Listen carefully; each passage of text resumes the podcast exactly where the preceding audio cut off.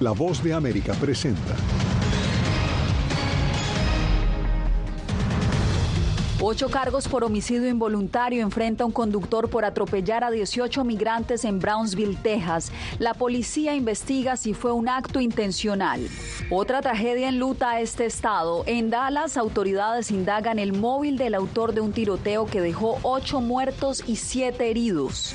Con migrantes durmiendo afuera de albergues y miles más en camino, la frontera surestadounidense se prepara para la derogatoria del título 42. Tenemos cobertura de equipo desde El Paso y en Texas.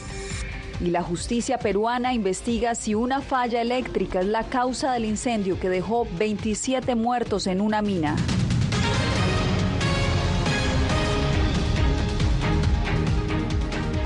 ¿Qué tal? Bienvenidos al Mundo al Día. Soy Yasmín López. Hoy fue imputado el hombre que atropelló a 18 personas a las afueras de un refugio de migrantes en la ciudad fronteriza de Brownsville, Texas. En vivo tenemos a Laura Sepúlveda. Laura, sabemos que este hombre tiene un largo historial criminal y que a esta hora las autoridades buscan resolver, identificar si esta persona eh, o este acto fue intencional. ¿Cuál ha sido el reporte más reciente de la policía? Durante las horas de la mañana. Ellos decían que al parecer esta persona había perdido control tras pasarse un semáforo en rojo.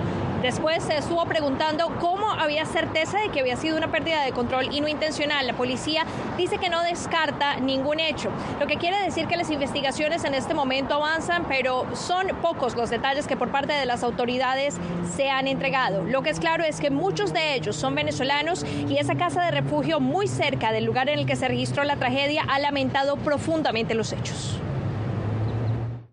Ocho muertos y diez heridos es el saldo reportado por la policía tras el incidente registrado la mañana de este domingo en Brownsville, sobre el que aún no han establecido causa y por el que George Álvarez fue detenido en la escena. Durante la investigación se encontró que la camioneta se pasó un semáforo en rojo, perdió el control, volcó de lado e impactó a un total de 18 personas. El presunto responsable condujo otros 60 metros y según la policía intentó huir, pero testigos impidieron su fuga. Ha sido acusado formalmente de ocho cargos de homicidio involuntario y 10 cargos de asalto agravado con un arma mortal. Ha recibido fianza por un total de 3,6 millones de dólares. Varias de las víctimas de los hechos ocurridos en una parada de bus cerca de Osenam, un refugio para inmigrantes y desamparados, son venezolanos. Testigos ruegan por prontas respuestas. Tienen una familia del otro lado que de verdad están contando con ellos para todo de este lado. Por todo lo que pasamos, la montaña, el camino, todo eso. El canciller venezolano Iván Gil pidió ahondar en las causas de lo sucedido. Con el fin de destacar cualquier intencionalidad relacionada a las prácticas de odio y xenofobia contra el pueblo venezolano que se han expresado en el pasado, producto de una cultura de violencia e intolerancia promovida por sectores extremistas de la política y la sociedad estadounidense. George Álvarez es un estadounidense de 24 años con un amplio prontuario criminal con al menos 14 delitos diferentes en su registro, relacionados con hurto, agresión adulto mayor, policía, y con arma mortal, además de resistencia a detención y manejar bajo los efectos de sustancias tóxicas. Se espera que la noche de este lunes se lleve a cabo una vigilia frente al Capitolio en Austin, la capital de Texas. Laura, continuaremos atentos al desarrollo de esta noticia. Gracias por el reporte. Y otra tragedia conmociona a Texas. Hoy autoridades investigan si la ideología extremista habría motivado al autor de un tiroteo en un centro comercial de la ciudad de Allen, que este sábado mató a ocho personas y dejó siete más heridos. José Pernaletes nos preparó el siguiente reporte.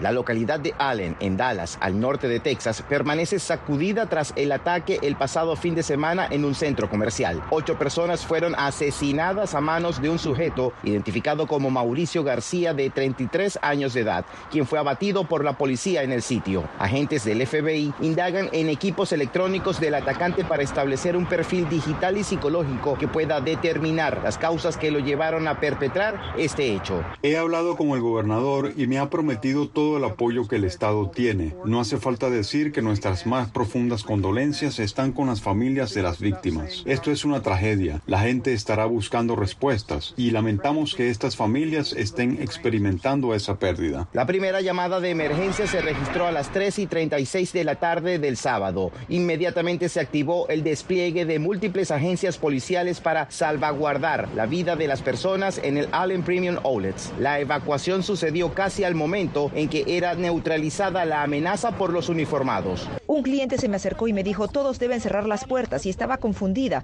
Luego escuchamos disparos y mi gerente se fue hacia la puerta y después se escucharon como 50 o 60 disparos. Tratamos de mantener a los clientes en calma y los llevamos hacia atrás de la tienda.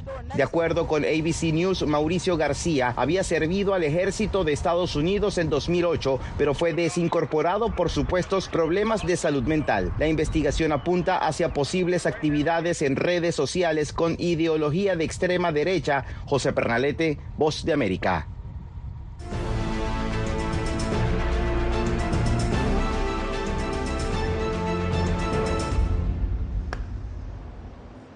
Tres años después de su implementación, el título 42 sigue generando la expulsión de millones de migrantes en la frontera sur estadounidense y esta semana el gobierno espera terminar esta política al declarar el fin de la emergencia de salud pública por la pandemia del COVID-19. Tenemos cobertura en equipo desde varios puntos de la frontera con nuestros enviados especiales Celia Mendoza y Víctor Hugo Castillo. Y comienzo contigo, Celia, en El Paso. Cuéntanos en todo este tiempo cuál es el panorama y el impacto que ha tenido esta política.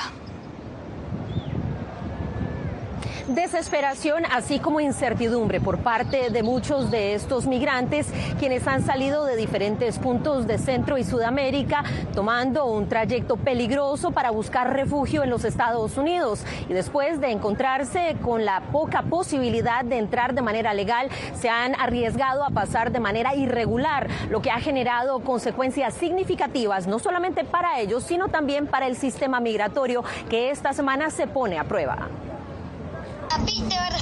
La voz de sus cinco hijos en los mensajes telefónicos son la motivación del venezolano Frank Martín Pérez, de 32 años, quien primero emigró a Perú con su familia y a finales del 2022 lo hizo solo rumbo a Estados Unidos. Dicen que, si ya comí, que como estoy y yo bien, nunca les muestro nada de lo que estoy pasando. ¿Por qué? Para que no sufran pero nunca le digo, solamente le digo, estoy bien, hija, estoy bien, y me llaman. Frank Pérez y otros miles han llegado hasta Ciudad Juárez con la esperanza de pedir asilo en Estados Unidos, un proceso que bajo el título 42, establecido como una medida sanitaria en 2020, con la pandemia de COVID-19, no ha sido posible. Han sido muchísimas personas las que han sido rechazadas en la frontera. ¿Qué ha causado eso? Que muchísimas personas que tienen la oportunidad de presentar un caso de asilo no tuvieron la oportunidad ni siquiera de demostrar la evidencia al momento de llegar a la frontera. Según cifras oficiales de la patrulla fronteriza de Estados Unidos, más de dos millones de personas han sido expulsadas bajo el título 42.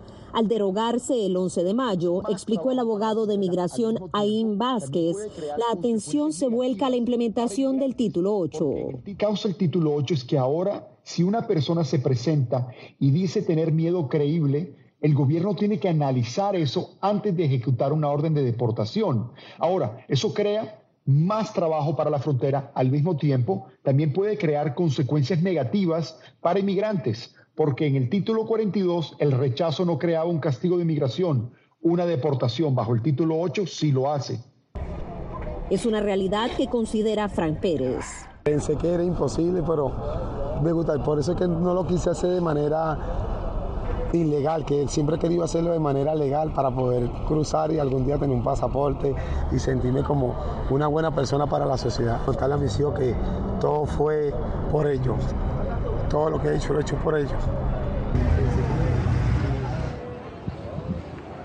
Mientras tanto, aquí en la zona del Paso, Texas, las autoridades se preparan para la llegada masiva de migrantes. Las autoridades federales anunciaron que 1.500 miembros del ejército estadounidense estarán llegando antes del 10 de mayo, pero ya hoy mismo llegaron 200 miembros de la Guardia Nacional de Texas enviados por el gobernador Greg Abbott. Esta es una unidad especial que estaría interactuando con los migrantes. Jasmine.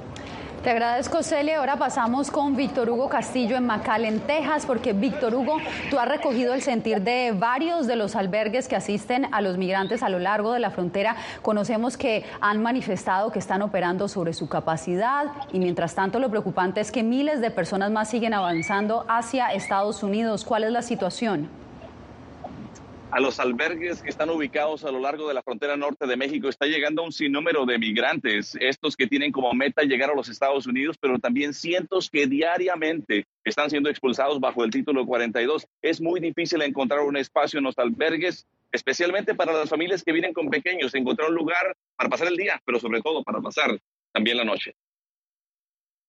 Obviamente están llegando entre 450. Albergues de migrantes a lo largo de la frontera norte de México ya están a su capacidad, debido a una oleada de migrantes que ha llegado antes de que expire el título 42. Tenemos familias chinas, tuvimos una familia chechena, tenemos familias rusas y tenemos familias de todo el mundo. Sí, es difícil porque ellos piden agua, comida y tal vez pues uno no tiene. Pues. Y debido a que no hay espacio en los albergues, familias migrantes se ven en la necesidad de establecerse y acampar en la calle mientras se abre espacio en algún albergue. Está hecha pues de aquí de dos cobijitas, una ramita que tenemos ahí parada y bueno, los otros trapitos y con piedras. En casas abandonadas, en carros abandonados, en la calle, no hay lugar donde ponerlos, incluso aquí en el campamento, pero también carpas ya son insuficientes. Solo en los dos albergues de senda de vida en Reynosa la población migrante ya suma 8.500. Viven en carpas y con el desafío de programar una cita a través de la aplicación CBP One. Que nos apoye, presidente, porque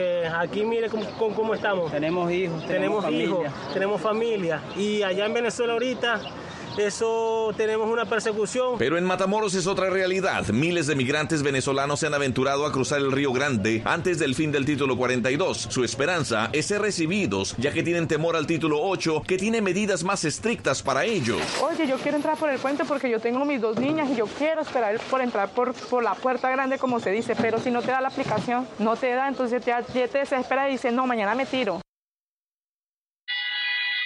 Yasmin, debo mencionarte que albergues también del lado americano, como este a mi espalda de Caridades Católicas, también ya se encuentran muy ocupados. Es aquí donde están llegando aquellos que han sido liberados, pero también aquellos que han logrado una cita a través de la aplicación CBP One. Y, como se encuentra aquí la central de autobuses al cruzar la calle, están dispuestos ya para salir a su destino final. Regreso contigo.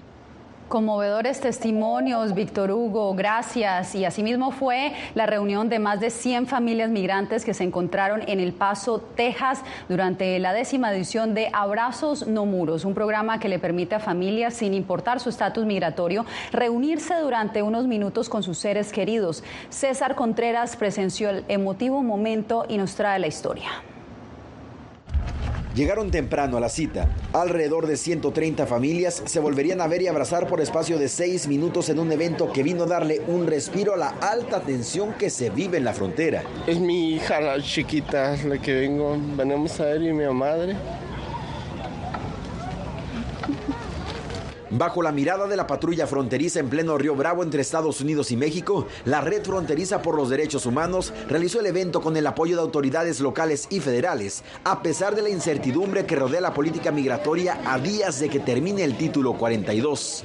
Ahorita lo que vemos es padres, hijos, hermanos, abuelitos que, han sido sujetos a una política injusta, injusta migratoria. Estamos exigiendo que pare la separación de familias y que pare esa política agresiva en contra de las familias latinas e hispanas específicamente, que está destruyendo nuestras familias y que se reunifiquen las familias. Gerardo y su hermana Gloria esperaban ansiosamente su turno para volver a ver a su madre e hija. Tuvieron que esperar años para este reencuentro. Aquí está tu papá, mi niño. Créeme que esos siete, esos seis minutos fueron lo mejor de mi vida y es solo para aprender y saber que hay que echarle más ganas a la vida para que a ellos no les falte nada. La iniciativa que permite a familias separadas por políticas migratorias reencontrarse durante unos minutos vivió su primera edición en 2016. César Contreras, Voz de América, El Paso, Texas. Se agota el tiempo para evitar que Estados Unidos caiga en impago de la deuda y se genere una potencial calamidad económica de impacto mundial. Se espera que mañana el presidente Joe Biden reciba a legisladores republicanos, pero sus posiciones parecen mantenerse bastante opuestas, como nos informa Jacopo Luzzi. El tiempo se está acabando para evitar una calamidad económica en Estados Unidos. El presidente Joe Biden y los republicanos del Congreso están aún muy lejos de encontrar terreno común sobre el aumento del techo de la deuda nacional, mientras el escenario de un impago el primero de junio se acerca cada día más. Es el trabajo del Congreso hacer esto. Si no lo hacen, tendremos una catástrofe económica y financiera que será obra nuestra. El presidente Biden está listo para dar la bienvenida a Kevin McCarthy y otros importantes líderes del Congreso a la Casa Blanca el martes para una ronda crucial de discusiones. Los republicanos no quieren aumentar el techo sin obtener cortes a los gastos públicos, mientras el mandatario no quiere ninguna precondición, como se hizo en aumentos pasados. No debería haber negociaciones sobre el límite de la deuda. Esto es algo que deberían meter en agenda y ponerse a trabajar. No deberíamos permitir que nuestros republicanos de la Cámara fabriquen una crisis en algo que se ha hecho 78 veces desde 1960. No se espera que la reunión produzca un acuerdo final. Incluso pequeños puntos de consenso bipartidista podrían ser difíciles de conseguir. Todo el mundo sabe que hay áreas de desperdicio en el gobierno. De hecho, deberíamos sentarnos y poder hablar sobre eso y decir cuáles son las prioridades. Estados Unidos nunca ha incurrido en impago. Tal escenario podría tener tremendas repercusiones, no solo en el país, sino en la economía mundial. Jacopo Luzzi, Voz de América, Washington. El estrangulamiento de un desamparado en el metro de Nueva York podría llegar a un gran jurado. Tenemos más noticias en desarrollo después de la pausa.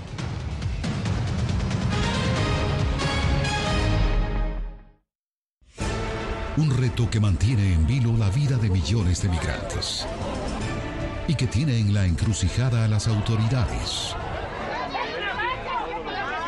Una política que llega a su límite y una fecha que marcaría su final. Para que cierren los institutos de migración. Estamos hablando de un permiso. La frontera del título 42.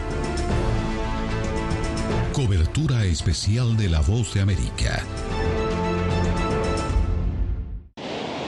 Algo he aprendido estos últimos años y es el darme cuenta de que nosotros podemos planear todo, pero que la vida tiene cosas para vos que no te imaginas. Me duele porque estoy aquí por ese país que hoy me quitaron. Yo siempre he dicho que la libertad está en la mente y el hecho de que tu cuerpo esté en un lugar no significa que no sos libre. Siempre me sentí libre, incluso estando presa me sentí más libre porque pude darme cuenta que si estaba ahí es porque realmente he elegido qué hacer con mi vida. En tiempos de cambios, cuando el mundo parece incierto y lo que escuchamos no refleja lo que vemos, buscamos la verdad. A través de la pantalla de la... Cuando nos cuentan solo una parte de la historia, perdemos la confianza. En momentos de crisis, nuestros sueños, esperanzas y deseos de un mejor mañana dependen de una prensa libre. En La Voz de América te traemos las historias que la gente se arriesga a ver. Conectamos el mundo y lo unimos con la verdad.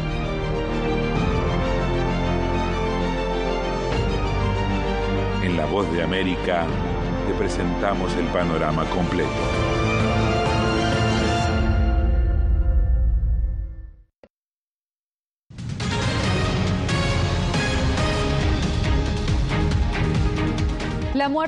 Desamparado a manos de un veterano del ejército en el metro de Nueva York sigue generando protestas y debates sobre cuánto deben intervenir los civiles en incidentes de orden público. Ángela González nos trae las reacciones ocurrió ante los ojos de testigos atemorizados por ataques constantes en el metro como registran los reportes policíacos, pero lo que debió ser un arresto civil se convirtió en homicidio ya que la llave de estrangulamiento que le practicó el veterano del ejército Daniel Penny de 24 años que viajaba en el metro acabó con la vida de Jordan Neely quien según testigos se había quitado la camisa y dijo que no le importaba ir a la cárcel antes de ser sometido. Este hombre se sintió empoderado, que, que él tenía el, el, el, mandato de matar a alguien. Y para, para mí esa es la injusticia, que nosotros tenemos miedo, pero la solución no es matar a una persona, la solución es reinvertir los programas para que Jordan, personas como Jordan tengan donde vivir, tengan que comer. Varias protestas exigiendo justicia se han realizado, pues hasta el momento no se han realizado arrestos. Grupos de manifestantes se dieron cita en Washington Square Park y otros se tomaron las vías del tren Q el fin de semana. Al menos tres personas fueron arrestadas y la policía busca a seis más por saltar las vías del tren. El debate está abierto sobre si los civiles deben intervenir para detener la violencia en los trenes. La verdad yo no me metería a defender a nadie porque, porque más que todo me da miedo. Tengo miedo de esas personas. Yo la verdad cuando les veo prefiero bajarme. Jordan Neely era desamparado y en el pasado era imitador de Michael Jackson. Una cuenta de GoFundMe fue creada para ayudar con los servicios funerales de Jordan Neely que se llevarán a cabo en los próximos días. Ángela González, Voz de América, Nueva York. Y en más, un fin de semana de fiesta y pompa vivieron en Londres por la coronación del rey Carlos III este fin de semana. Philip Crowder de la agencia de noticias AP nos envía el reporte.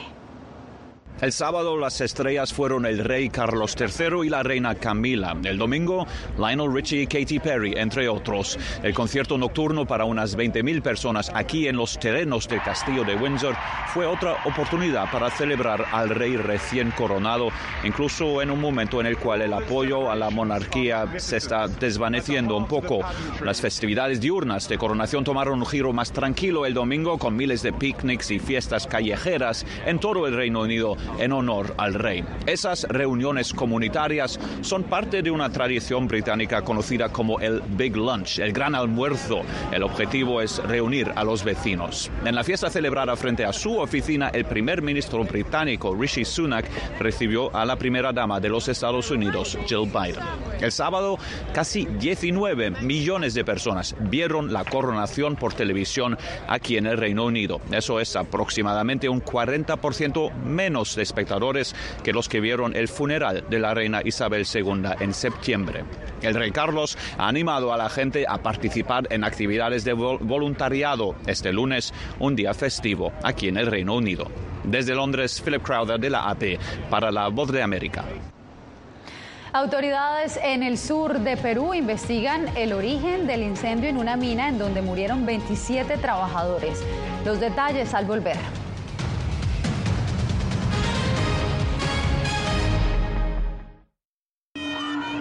Nunca pensé pasar dos años y siete meses en la prisión por nada más pensar diferente a las autoridades de Nicaragua. Una vez que bajamos del avión, acá en Estados Unidos, en Washington, nos damos cuenta que estamos libres porque no sabíamos si también veníamos a una cárcel, no sabíamos nada. El cuerpo como que siente el aire puro, la diferencia a estar en una prisión, ¿verdad?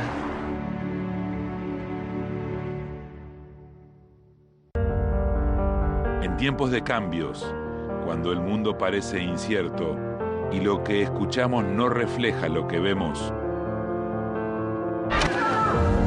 buscamos la verdad. Cuando nos cuentan solo una parte de la historia, perdemos la confianza.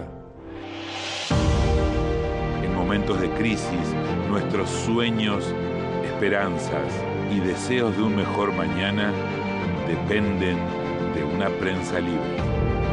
En La Voz de América te traemos las historias que la gente se arriesga a ver. Conectamos el mundo y lo unimos con la verdad.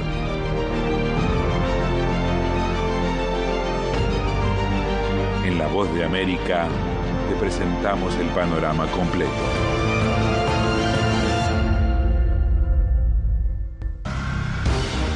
Actualidad. Nos vamos a ver otra cepa nueva y otra cepa nueva. Análisis. En realidad, mucha de esta gente va a quedar parada de nuevo y va a ser una tragedia humana. Debate.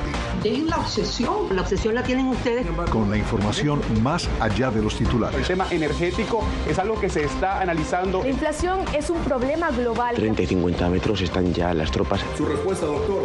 Todas las semanas por La Voz de América.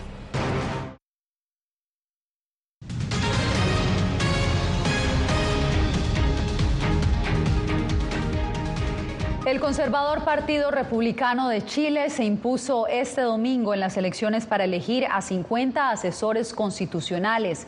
Este partido se convirtió en el grupo hegemónico de la oposición al desplazar a otro de centro derecha que ya adelanta diálogos y ha alcanzado varios acuerdos con el gobierno del presidente Gabriel Boric respecto al proceso de reescritura de la Constitución que busca reemplazar la vigente desde la década de los 90. Continúan las investigaciones tras el incendio en una mina en la que murieron 27 trabajadores en el sur de Perú. Néstor Aguilera tiene el reporte.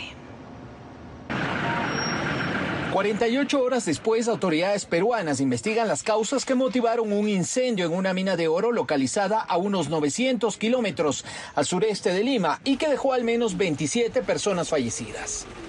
Siempre se quejaba mi esposo, es que el, el, al ingeniero dice que le ha comentado a mi esposo estaba mal la interior, la mina como tela araña. Y se dice que le ha dicho mi esposo diciendo, ingeniero ese no me gusta, esto hacemos así, no le ha hecho caso. El alcalde de la pequeña municipalidad de Yanaquiwa, donde funciona la mina, dijo a La Voz de América que por el momento sigue siendo un problema eléctrico la probable causa del hecho, de acuerdo con testimonios de los sobrevivientes. Efectivamente alegan de que hubo una intensa uh, humadera y bueno, pues ante ello han podido este, escapar, ¿no? Por las chimeneas de los socavones que tiene esta minera. Y bueno, han podido salvarse ¿no? de, de esta manera, mientras que sus compañeros ya no pudieron salir. Casquino explicó también que se ha solicitado al Ministerio de Minas fortalecer los controles a la actividad minera en la zona, que se cumple en algunos casos de forma artesanal ante la falta de empleo. Mientras tanto, las actividades en el lugar del incendio se suspendieron. A raíz de algunas observaciones que haya podido tener preliminarmente las autoridades es que se suspenden todas las actividades ¿no? en la empresa minera Yanaquiwa. El gobierno peruano expresó sus condolencias ante la muerte de los 27 mineros y expresó que apoyará a los gobiernos locales afectados. Néstor Aguilera, Voz de América. Los invitamos a que se queden con nosotros. Regresamos en instantes con más. No concibo una democracia sin, sin, periodistas. El libreto manda a un conflicto constante con la prensa independiente, con los medios de comunicación. Periodismo, la prensa libre importa, una coproducción de La Voz de América con nuestras afiliadas en la región. Se ejerció esta profesión con mucho eh, miedo. ¿Cuántos periodistas van muertos ya? Por decir la verdad. Disponible en vozdeamerica.com. Algo he aprendido estos últimos años y es el darme cuenta de que nosotros podemos planear todo, pero que la vida tiene cosas para vos que no te imaginas. Me duele porque estoy aquí por ese país que hoy me quitaron. Yo siempre he dicho que la libertad está en la mente. Y el hecho de que tu cuerpo esté en un lugar no significa que no sos libre. Siempre me sentí libre, incluso estando presa me sentí más libre, porque pude darme cuenta que si estaba ahí es porque realmente he elegido qué hacer con mi vida. Tiempos de cambios, cuando el mundo parece incierto y lo que escuchamos no refleja lo que vemos, buscamos la verdad. Cuando nos cuentan solo una parte de la historia, perdemos la confianza. En momentos de crisis, nuestros sueños, esperanzas y deseos de un mejor mañana dependen de una prensa libre. En La Voz de América te traemos las historias que la gente se arriesga a ver. Conectamos el mundo y lo unimos con la verdad.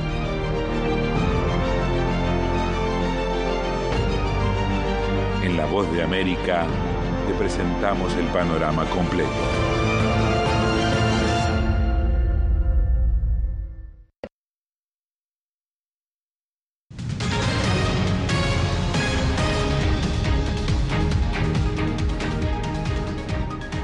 Regresó a Nueva York el espectáculo canino más antiguo de Estados Unidos. Estos peludos competidores se apoderaron de la sede del US Open de tenis para la exposición canina anual del Westminster Kennel Club, que celebra su versión número 146.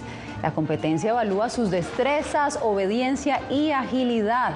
Más de 3.000 perros de más de 200 razas compiten por el premio final que se anunciará mañana martes cuando se conozca quién se llevará el codiciado honor a el mejor del programa. De esta manera cerramos esta emisión, les informó Yasmín López y los esperamos nuevamente mañana.